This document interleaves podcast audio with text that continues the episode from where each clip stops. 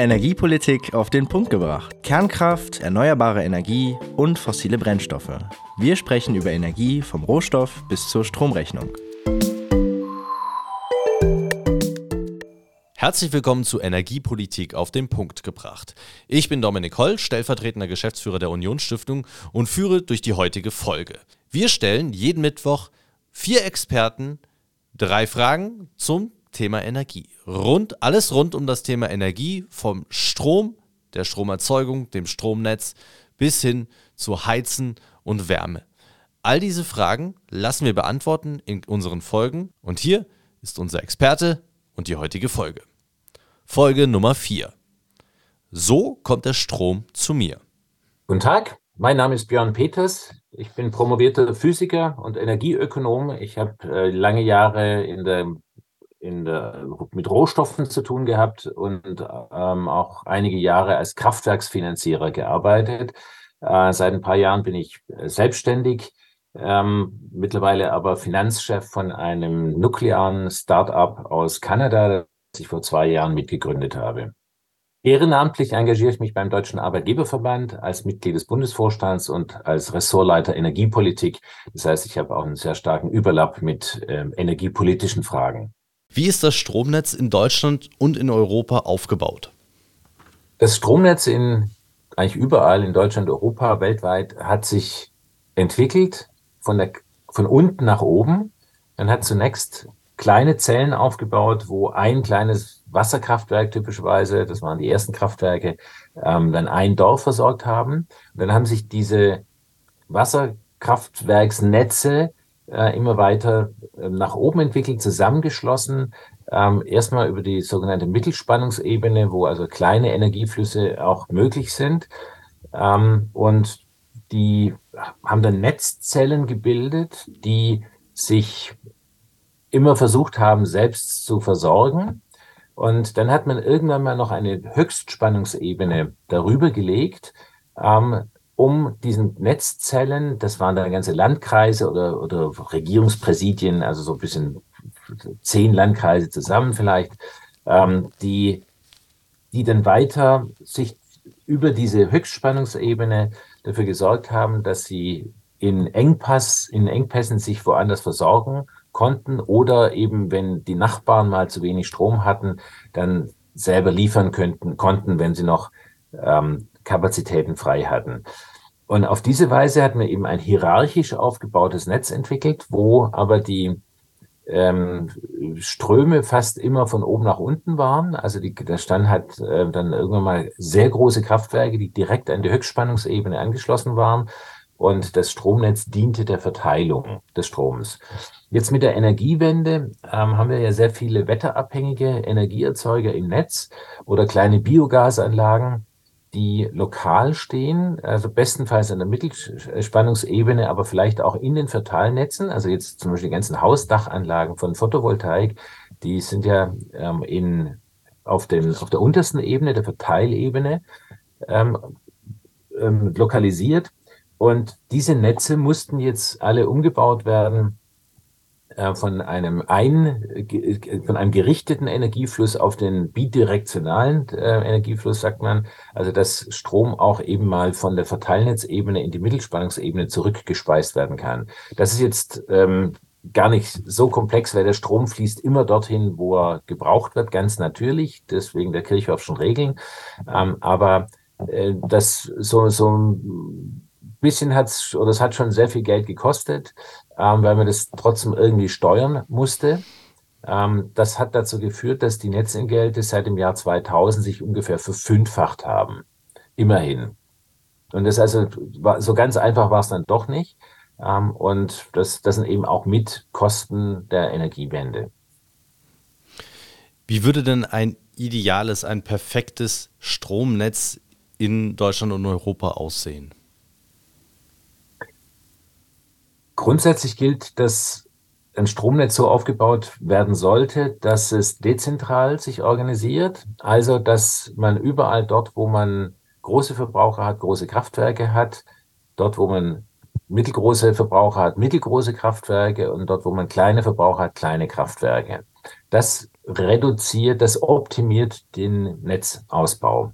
Jetzt haben wir tatsächlich ähm, mit der Energiewendestrategie genau das Gegenteil gemacht. Wir haben nämlich, das, das steckte zwar immer das, das, äh, das Schild, äh, das ist dezentrale Energieversorgung drauf, es stimmt aber überhaupt nicht. Das, was dezentral war, war die Energieproduktion, aber ohne Rücksicht darauf, wo die Verbraucher stehen.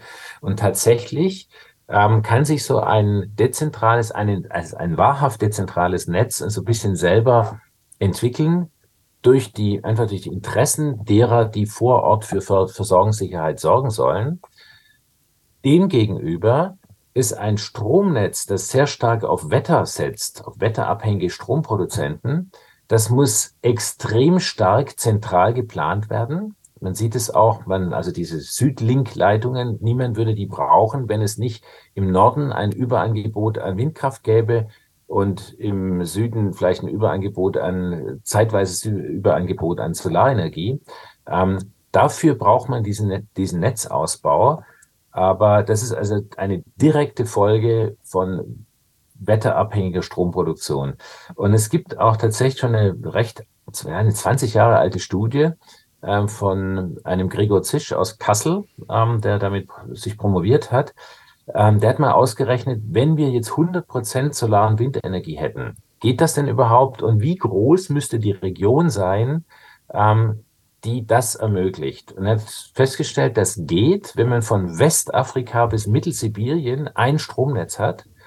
Und dann den sämtlichen Stromverbrauch kann man dann mit Solar- und Windenergie abdecken.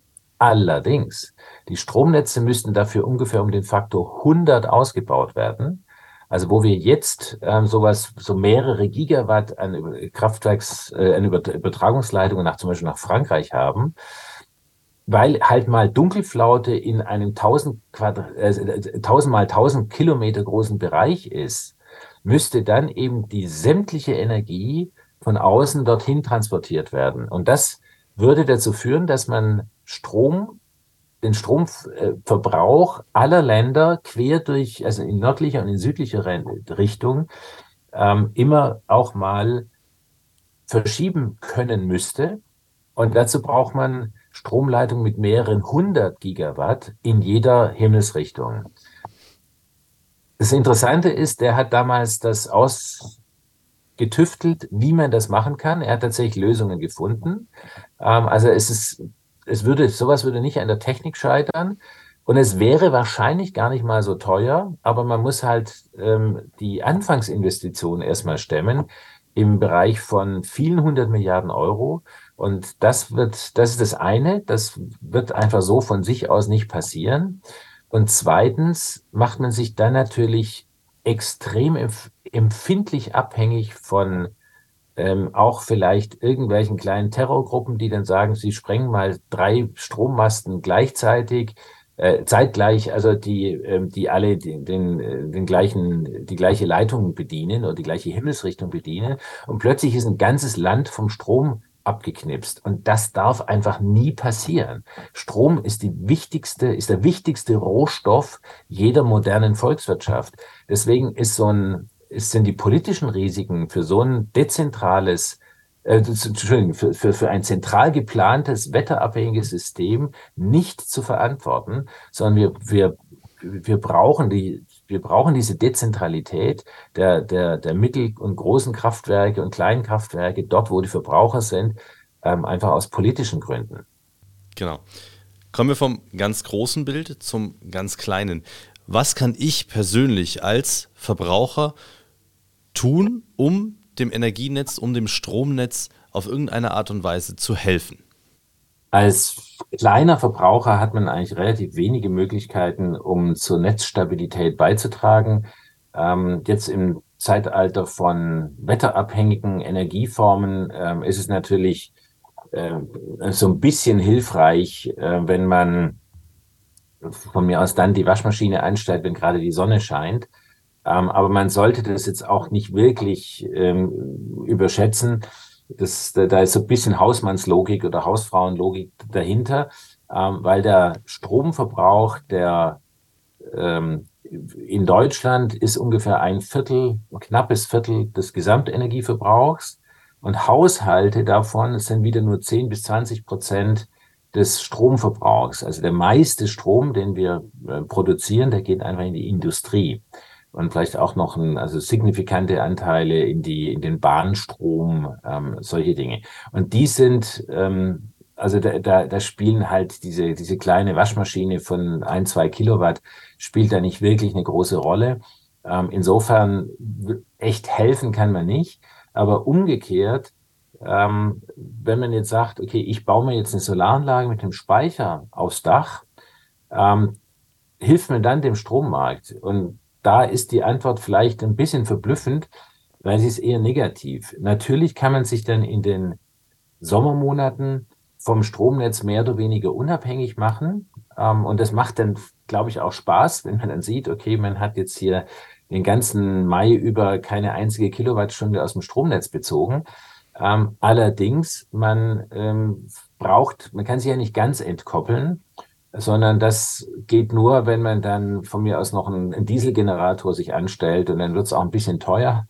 Ähm, ich habe mal einen kennengelernt, der das tatsächlich macht und der sagt, auch sein E-Auto wird alles über seinen eigenen äh, Strom produziert.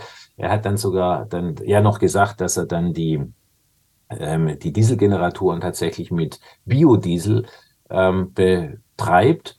Ähm, hatte aber überhaupt nicht auf dem Schirm, das habe ich Ihnen dann gesagt, dass für die Herstellung von einer Tonne Biodiesel halt auch ungefähr ähm, zwei Drittel Tonnen ähm, Rohöl benötigt werden. Also einfach, weil die, die Bauern, die das, äh, die äh, aufs Feld fahren, die nutzen natürlich nicht den teuren Biodiesel, den wollen sie lieber verkaufen, sondern sie kaufen das an der Tankstelle ein. Und also der Energieumsatz dort ist, ist halt sehr schlecht. Ähm, insofern, das ist äh, eine sehr teure, aber eine wirkungslose Strategie.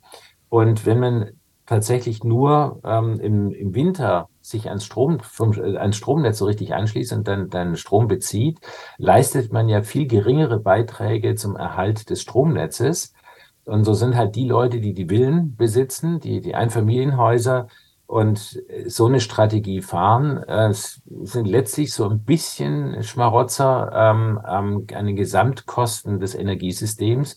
Das heißt, man müsste so eine Strategie ähm, auch wenn sie verlockend erscheint äh, für, den, für, den, für den privaten Geldbeutel, ähm, so richtig fair ist es nicht den anderen gegenüber, die halt nur zur Miete wohnen. Und das ist halt die übergroße Mehrheit der Gesellschaft.